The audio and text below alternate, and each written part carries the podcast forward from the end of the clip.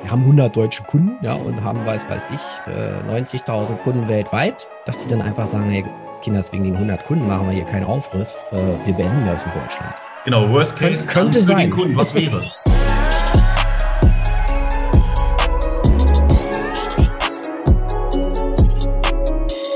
Meine Lieben, herzlich willkommen zu einer neuen Podcast-Folge. Und ja, das hier wird eine Special-Folge, weil wir haben schon ein YouTube-Video zu diesem Thema, worüber es heute geht. Aber ich dachte mir, es würde noch perfekt passen, wenn wir das komplette Interview hier beim Podcast einmal online stellen. Und zwar habe ich mich mit einem Broker, mit WH Self Invest, zusammengetan und über die Thematik mit dem vermeintlichen Future-Verbot ab 2023 unterhalten. Außerdem noch so über weitere Möglichkeiten, die wir in Zukunft umsetzen wollen. Und deswegen würde ich das jetzt einfach mal hier als Podcast, als Interview noch einstellen. Ja, dass du es dir ganz in Ruhe anhören kannst, weil es ein bisschen länger ist. Und deswegen bei YouTube haben wir natürlich nur die wichtigsten und besten Sachen mit reingeschnitten. Beziehungsweise was heißt die besten? Die Dinge, die dann relevant waren für ein YouTube-Video. Und hier findest du noch alle weiteren Informationen. Deswegen wünsche ich dir jetzt hier viel Spaß. Also nicht wundern, wir haben, ich habe natürlich auch über YouTube gesprochen, YouTube gesprochen, aber das war dann einfach, weil es dort primär fürs YouTube-Video war und alles weitere folgt dann jetzt hier beim Podcast. Ich wünsche viel Spaß beim Anhören und ja, ansonsten eine erfolgreiche Woche und weiterhin bei allem viel Erfolg und was auch immer. ja, ich wünsche dir was. Und dann jetzt geht's los. So, wie gerade angekündigt, habe ich einen speziellen Gast bei mir, das ist der Stefan Fröhlich. Und ja, erstmal vielen, vielen lieben Dank, Stefan, dass du Zeit hast, dass du auch Lust hast, darüber mal zu sprechen, auch hier bei YouTube bei mir und bei meinem YouTube-Kanal, um einfach den Menschen mal eine klare, realistische Meinung zu dem ganzen Thema zu geben. Weil, was ich einfach sehe, was ich auch bei den Meinungen oder Fragen von meiner Community sehe, es wird so viel im Internet erzählt. Ja, Nachschusspflicht ab 1.1.23, oh mein Gott, Trading ist gar nicht mehr möglich, keine Chancen mehr. Mhm. Und du weißt ja genau, wie es ist. Ja, du arbeitest ja bei einem Broker und deswegen würde ich sagen, stell dich einfach mal ganz kurz vor, warum du denn auch vor allem dann da natürlich die Ahnung hast. Ja, ja, danke dir. Ich freue mich auch, dass ich mal bei euch sein kann und äh, mal Rede und Antwort stehen kann zu dem Thema, weil du hast völlig recht, es wird so viel äh, komische Sachen da verbreitet, die einfach nicht richtig sind. Das wollen wir heute mal gerade stellen. Also ich bin Stefan Fröhlich, komme von WH Selfinvest, bin jetzt bei WH Selfinvest seit über zwölf Jahren dabei. Beruflich bin ich seit 40 Jahren im Geschäft. Äh, ich habe also tatsächlich 1982 angefangen, so als kleiner Banker und oh, dann, ja, ja, also das ist, ich glaube selber kaum. ähm, und und habe dann äh, 85 die Laufbahn ins Wertpapiergeschäft ähm, eingeschlagen, weil mich das total interessiert hat. Und ähm, habe dann selber angefangen zu traden, 87 genau im Oktober. Und was war da? Der 19. Oktober. mein Geburtsjahr. Hallo, wie alt bist du bitte? Äh, ich bin junge 56, also insofern ähm, oh, ja, bin ich schon ein bisschen, bisschen länger dabei. Und im Oktober 87 hatten wir ja den bislang größten Crash, äh, den es eigentlich äh, gab, äh, die, an den wir uns jetzt, also du nicht, aber ich mich erinnern kann. Und äh, ich denke mal, alle, die irgendwie jetzt in der Zeit reden, werden wohl sagen, das war der größte Crash. Ich glaube, 22,5 Prozent hat der Dow da an einem Tag äh, federn gelassen. Das war also ziemlich krass. Und äh, so habe ich angefangen. Ne? Das war mein Einstieg und habe ich gleich das richtige Fahrwasser kennengelernt und wusste, was Volatilität ist. Also mhm. das, das konntest du nicht mehr übersehen. Ja, und dann habe ich ähm, Handelssysteme programmiert, habe mich viel mit PCs beschäftigt und bin dann über den Nano-Trader, das ist ja unsere Haus- und Hofplattform, im Prinzip äh, in dieses ganze Geschäft richtig eingestiegen, weil vorher war ich ja normaler Banker und äh, jetzt äh, dann äh, wirklich ins äh, Trading und ins Entwickeln und Mitentwickeln und Begleiten dieser Plattform. Ja, und da bin ich bis heute dabei. Und ein Highlight war noch 2003. Da habe ich nächstes Jahr 20-jähriges Jubiläum. Da habe ich den Fröhlich-Faktor erfunden und äh, veröffentlicht. Mhm. Was ist das? Der Fröhlich-Faktor ist eine Kennzahl, die du für Backtests von Systemen benutzen kannst und mhm. kannst diese Systeme dann vergleichen. Also je größer, desto besser. Er sollte größer 1 sein und dann auch durchaus noch ein bisschen höher.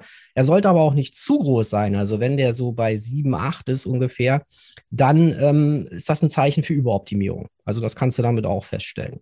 Okay. Krass, Mensch. Hast du schon einiges erlebt.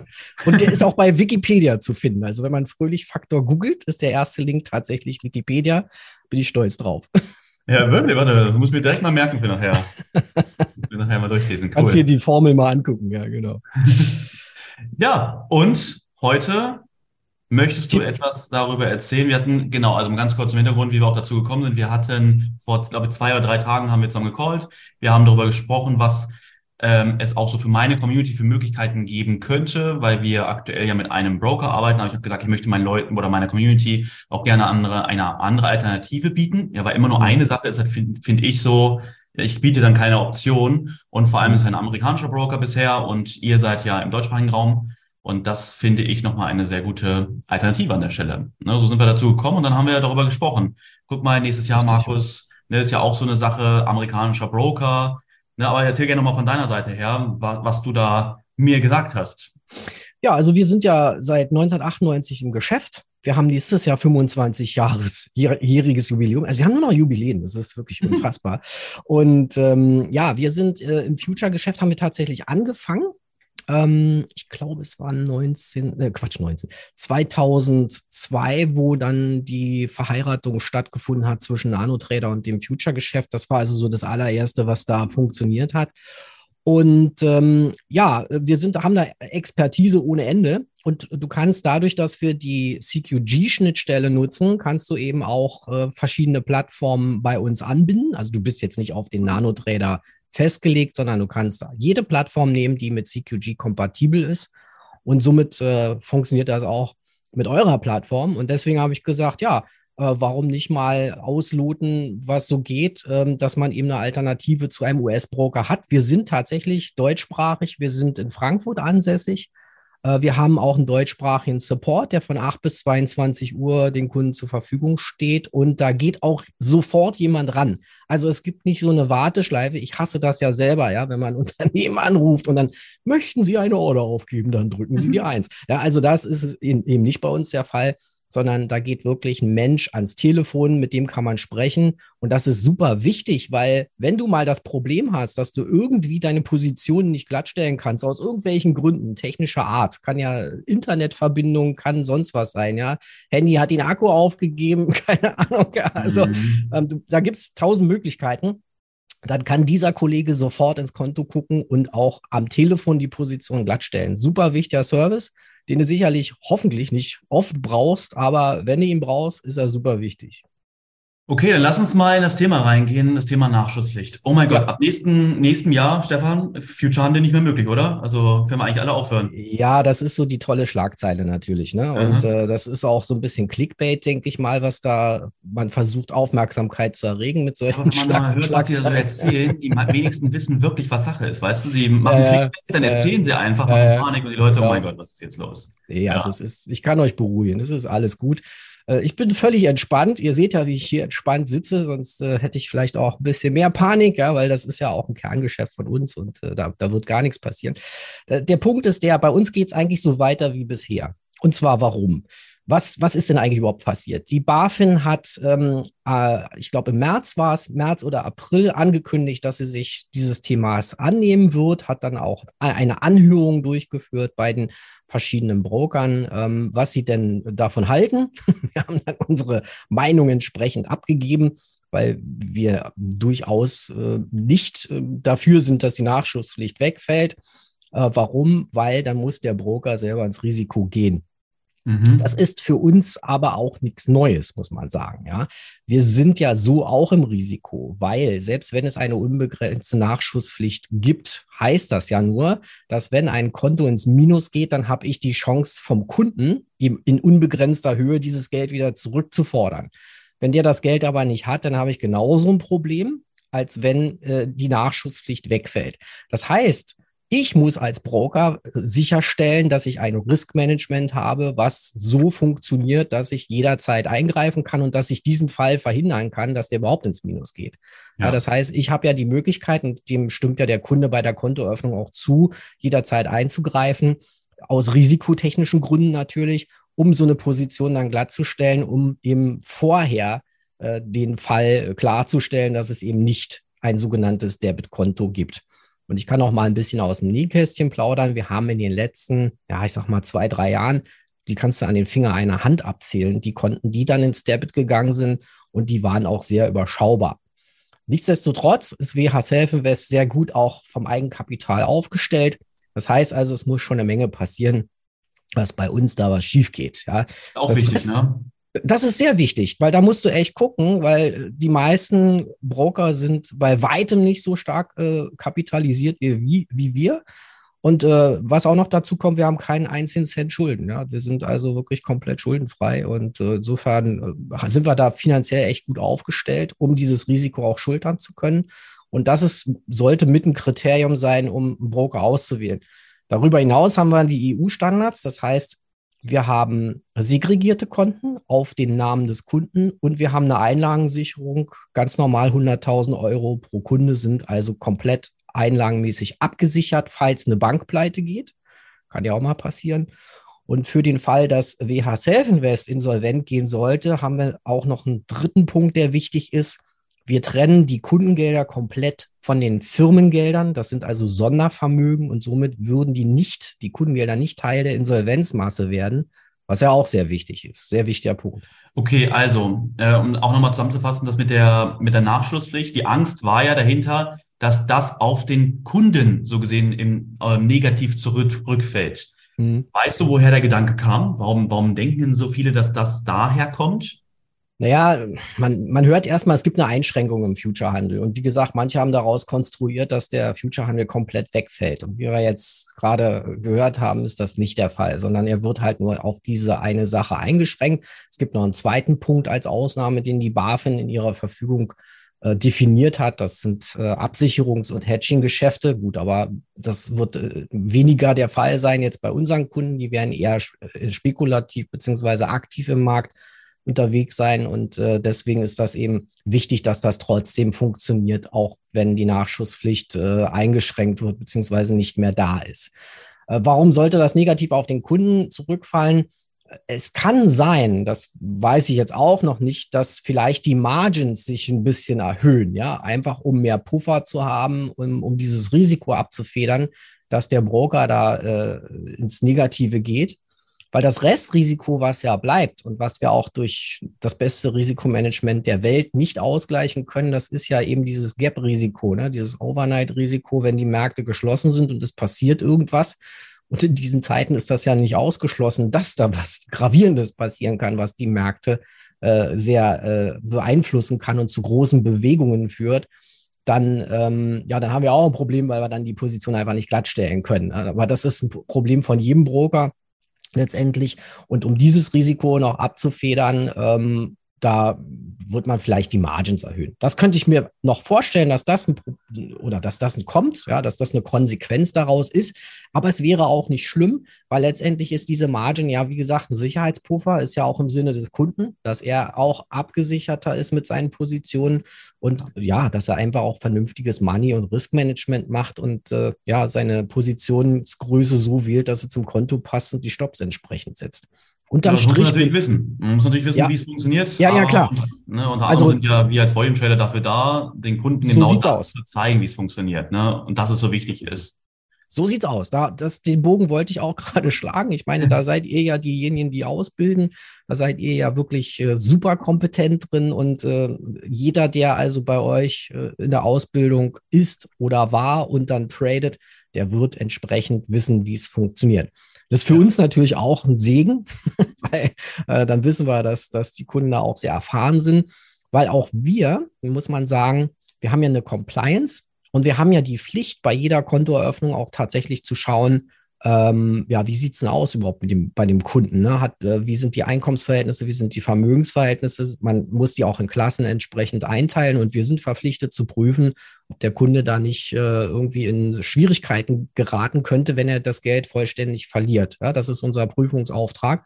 Und wenn wir, und natürlich auch die Erfahrung spielt auch eine Rolle. Ne? Also wir müssen auch gucken, wie erfahren ist, der, äh, ist derjenige und ähm, äh, kann, äh, kann, ist er gut vorbereitet und kann er wirklich dann erfolgreich traden sozusagen. Das sind die Voraussetzungen dafür gegeben.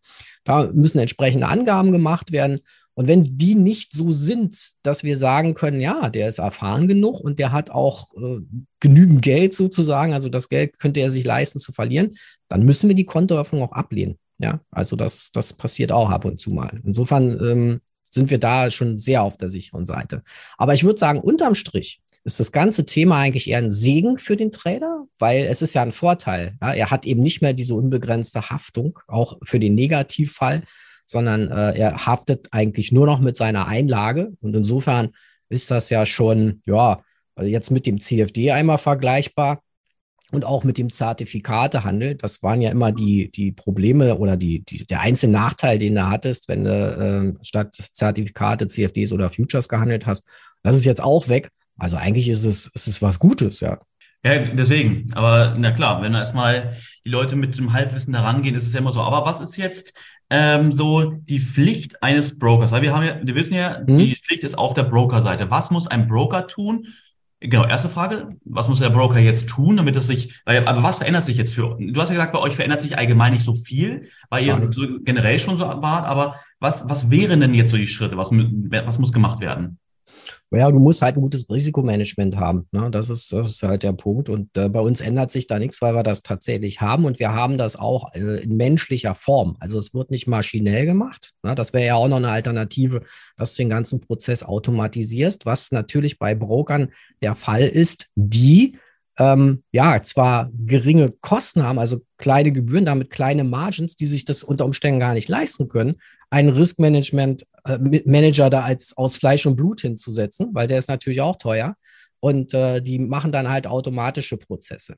Und da bin ich mal gespannt, wie sich das jetzt entwickelt, so im ganzen Umfeld. Bei uns war das nie der Fall und wird auch nie der Fall sein. Also es ist immer bei uns der Mensch, der entscheidet und der dann auch tatsächlich mal, also es gibt auch manchmal Situationen, wo du siehst, der ist jetzt im Margin Call, der Konto, der, der Kunde, und ähm, der Markt könnte jetzt, also der ist gerade am Drehen, ja, und geht dann wieder nach oben. Und dann sagst du, okay, komm, der geht jetzt, der läuft jetzt gleich wieder raus aus dem Margin Call, lassen wir ihn drin. Ja, also das sind so Sachen, die du mit einer, mit einem automatischen Prozess gar nicht hinkriegst, sondern da ist ein bisschen Fingerspitzengefühl einfach gefragt äh, von dem, von dem Risk Manager. Genau. Und die andere Frage ist, denkst du, dass das auch Broker im Ausland machen werden? Ja, sagen wir amerikanische ja. Broker. Wie sieht es dort aus? Das ist genau jetzt der Punkt. Also ähm, das ist die große Preisfrage, die ich natürlich mhm. auch nicht beantworten kann, weil ich nicht weiß, welche Geschäftspolitik diese Broker ähm, betreiben werden, beziehungsweise welche Entscheidungen sie treffen werden daraufhin. Ja, das ist ja, die große Preisfrage ist ja, ähm, wie viele Kunden haben sie eigentlich? Lohnt sich das so weit, jetzt darauf zu reagieren und zu sagen, okay, ich ändere meine Prozesse entsprechend ab, um das gewährleisten zu können. Denn das, der Punkt ist der, in der BaFin-Verfügung heißt es, es ist unabhängig vom Ort des Brokers umzusetzen, sondern immer nur der Aufenthaltsort des Kunden ist maßgebend. Das heißt also, wenn du als Deutscher in Deutschland lebst und hast eben einen ausländischen Broker, dann ist dieser Broker verpflichtet, diese BaFin-Verfügung umzusetzen. Und da bin ich halt mal gespannt, wie das jetzt funktioniert ob vielleicht nicht sogar der ein oder andere US-Broker einfach sagt, ich weiß es wie gesagt nicht, ähm, das sind jetzt, ich sag mal, wir haben 100 deutsche Kunden, ja, und haben, weiß, weiß ich, äh, 90.000 Kunden weltweit, weil es gibt ja große Institutionen, dass die dann einfach sagen, hey, Kinders, wegen den 100 Kunden machen wir hier keinen Aufriss, äh, wir beenden das in Deutschland. Genau, Worst Case, genau, Worst Case Kön könnte sein. Kunden, was wäre? ja, also das, das wäre das und äh, ja, dann sagen wir natürlich Hallo von WH Self Invest. ihr könnt gerne zu uns kommen. Wir nehmen euch auf jeden Fall auf. Also ihr werdet nicht stranden, sondern ihr könnt dann gerne zu uns kommen.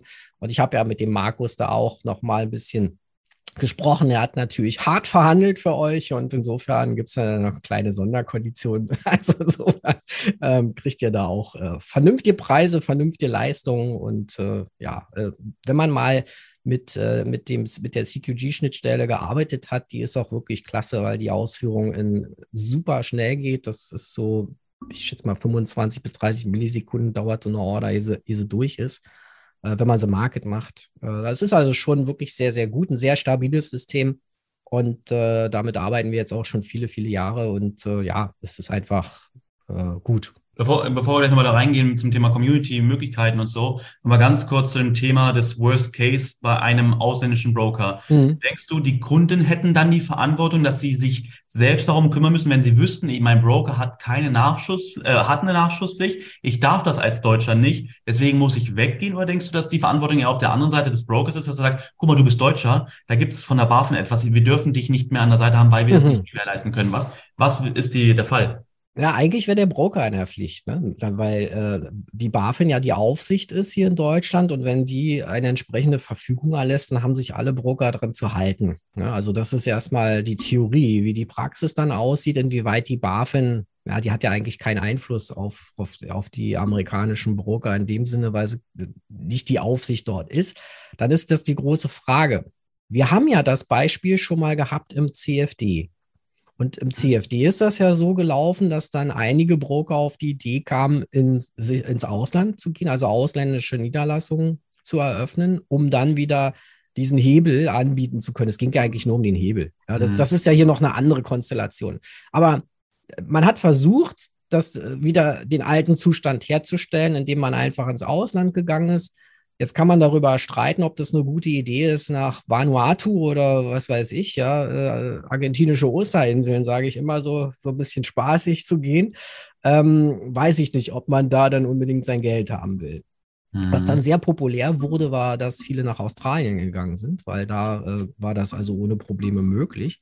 Mhm. Und äh, was ist passiert? Das hat genau ein Jahr gedauert. Dann hat die australische Aufsicht gesagt, hey, da gibt es ja EU-Kunden äh, en masse, die eigentlich äh, von, der, von der Regulierungsseite diese Hebel gar nicht haben dürften. Also bitte schön alle australischen Broker, wenn ihr EU-Kunden habt, setzt das bitte genauso um. Ja? Ups. Das ist, das ist so ein bisschen der Präzedenzfall. Und deswegen eventuell, und ich meine, die SEC ist ja auch kein Kind von Traurigkeit, die sind ja da auch immer sehr, sehr streng bei ihren äh, regulatorischen äh, Sachen, die nehmen die Aufgabe auch sehr ernst, äh, da zu überwachen. Vielleicht sagen die dann auch irgendwann, äh, guckt mal da bitte auf die Deutschen. Ich mhm. weiß es nicht, ja, aber das könnte natürlich sein. Mhm. Alles klar. Also wird spannend, aber nicht so spannend, wie es viele denken. Ne? Nicht so also, spannend, wie viele denken. Nein. Also man kann natürlich jetzt sagen, okay, ich habe einen Status quo, ich bleibe dabei und warte erst mal ab, was passiert äh, und lass mal äh, Silvester kommen. Äh, ich meine, hier in Deutschland haben wir ja noch ganz andere Herausforderungen, als jetzt äh, uns mit diesem Thema rumzuschlagen, mhm. unter Umständen. Wir wissen es ja nicht. Mhm. Ich, bin da, ich, bin da, ja optimistisch. Ich glaube nicht, dass das alles so schlimm wird, wie es immer jetzt hochgekocht wird in der Presse. So ein bisschen Horrorszenario. Aber äh, lassen wir es mal dahingestellt sein. Also, dass man dann abwartet oder aber man wird halt proaktiv tätig und sagt, Mensch, ich gucke mir das doch mal an. Bei WH Self Invest lade ich euch gerne zu ein ähm, auch mit mir persönlich zu sprechen. Das ist überhaupt kein Thema. Ich bin sozusagen euer Betreuer, ja, euer Partnerbetreuer hier und äh, stehe auch äh, für äh, kostenlose, wie heißt es immer so schön, kostenlose Strategiegespräche zur Verfügung. das hört sich ja gut an. Genau, dann also dann lass uns kurz abschließen nochmal. Also wir hatten uns unterhalten, das, vor allem das ging über eine längere Zeit. Ich weiß, wir hatten häufiger gesprochen. Ich habe dann auch zu dir gesagt, weil du gerade meintest, es war eine harte Verhandlung. Ich habe gesagt, ja, guck mal, Stefan, ich habe hier eine riesengroße Community an meiner Seite. Nee, klar. Ich möchte denen natürlich etwas klar. geben, was sie sonst nirgendwo bekommen. Und ja, dann haben wir uns Alles gut. geeinigt. ich danke Alles dir gut. Nicht, aber Alles ich glaube, gut. das. Nee, weil, ich, weißt du, was mich so freut, ist, wir haben ähm, wenn du dich erinnerst, unsere 20-Jahr-Feier war doch in Lohr äh, im August äh, 18 war das. Ne? Also 98 sind wir gegründet worden, 2018. Und da warst du ja auch schon da. Ne? Und mhm. äh, da, da war das noch alles nicht so groß, wie es jetzt bei dir äh, aussieht. Ja? Und insofern, das freut mich, weißt du, weil wir da ja schon mal so die ersten Kontakte aufgebaut haben und äh, du uns kennengelernt hast. Und äh, ja, das hat eben eine Zeit gedauert und wir, jeder entwickelt sich weiter. Und insofern freue ich mich jetzt äh, sehr, auch äh, deiner Community hier zur Verfügung stehen zu können mit, ja, mit vielen, unserer vielen Leistung. ich bin gespannt, ich freue mich auf die Zeit auf jeden Fall. Ich freue mich auch. Also, wie gesagt, es, ähm, wir werden alles tun, um, um das äh, hinzubekommen.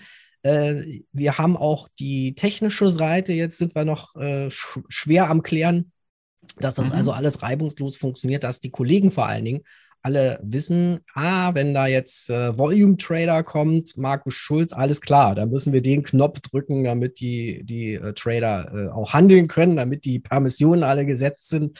Und äh, da bin ich gerade dabei, das einzutacken. Aber das ist, äh, ja, also ist kein Ding, da sind wir jetzt schnell durch und fertig. Genau, und der Ablauf wäre dann so, dass ihr einen, einen Link bekommt, der speziell auf mich zugeschnitten ist, ne, Stefan? Genau.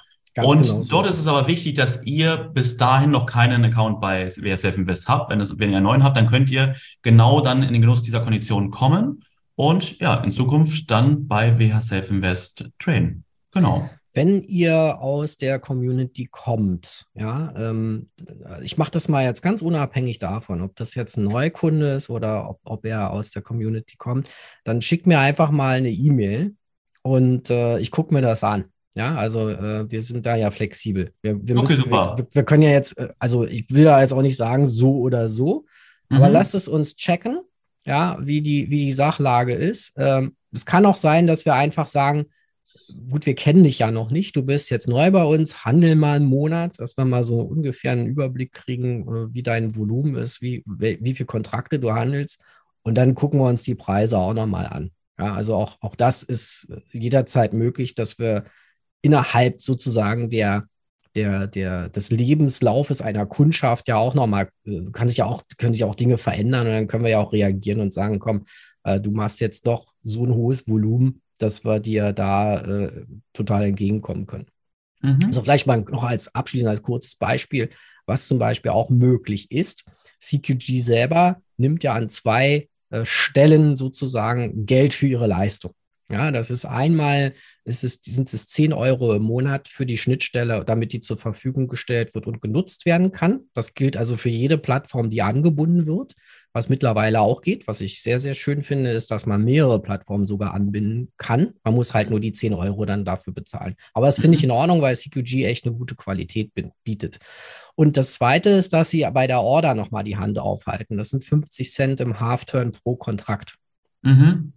Jetzt gibt es aber die Möglichkeit, dass du praktisch monatlich, da muss man sich dann entscheiden, am Anfang des Monats so eine Flatrate buchen kann. Die kostet dann 395 Euro und dann fallen diese 50 Cent weg. Und das ist immerhin dann Euro pro Trade und pro Kontrakt, den du dann nicht mehr hast. Das mhm. heißt also, wenn du jetzt entsprechendes Volumen ab 400 äh, Kontrakt, also 400 Trades, so nicht Kontrakten, sondern 400 Trades hast, äh, dann sparst du da auch richtig Geld. Also das mal so als Beispiel, was, was so möglich ist. Klingt interessant. Ich würde sagen, äh, weil wir beide sind ja gerade noch ein bisschen dabei, diese ganzen Sachen zu, final zu Ende zu bauen. Ja. Nach diesem Interview jetzt werde ich ja noch ein Outro bei dem YouTube-Video machen und dann werde ich euch sagen, was ihr genau zu tun habt, ja, was ihr machen könnt, um genau dann das für euch umsetzen zu können, diese Chance zu nutzen. Und ja, dann hätten wir das, glaube ich, alles. Vielleicht äh, können wir ja noch Folgendes machen, wenn wir jetzt das alles final geregelt haben, dass wir uns dann nochmal äh, hier treffen in deinem Kanal und ähm, kann ich nochmal kurz erklären, wie so eine Kontoöffnung funktioniert. Äh, das ist vielleicht dann auch nochmal ganz sinnvoll. Ja, dann hast du das praktisch auch als Aufzeichnung und dann können alle äh, gucken, die Hilfe haben, wie das funktioniert. Und äh, Sie können natürlich auch uns ansprechen, aber dann haben wir auch nochmal so, so ein kleines äh, Highlight sozusagen, wie es funktioniert. Also wenn euch das interessiert, dann schreibt das sehr gerne in die Kommentare, ja, ob, euch das, ob ihr darauf Lust habt, dass wir mal oder dass du, Stefan, gemeinsam er oder mhm. erklärst, wie man ein Konto öffnet. Und falls ihr noch andere Fragen habt, ja, was habt ihr noch sonst so für Fragen? Das können wir dann auch genau. in einem zweiten Video alles klären. Das wäre cool das, auf jeden Fall. Das ist cool, genau. Dann können wir auf eure Fragen eingehen. Ganz genau. Alles Super. klar. Perfekt. Stefan, vielen, vielen lieben Dank. Gerne. Und dann würde ich, ich sagen, danke. an der Stelle, bitte? Ich danke. Würde ich an der Stelle sagen, ja, bis zum nächsten Mal. Bis zum nächsten Mal. Ciao, ciao. ciao.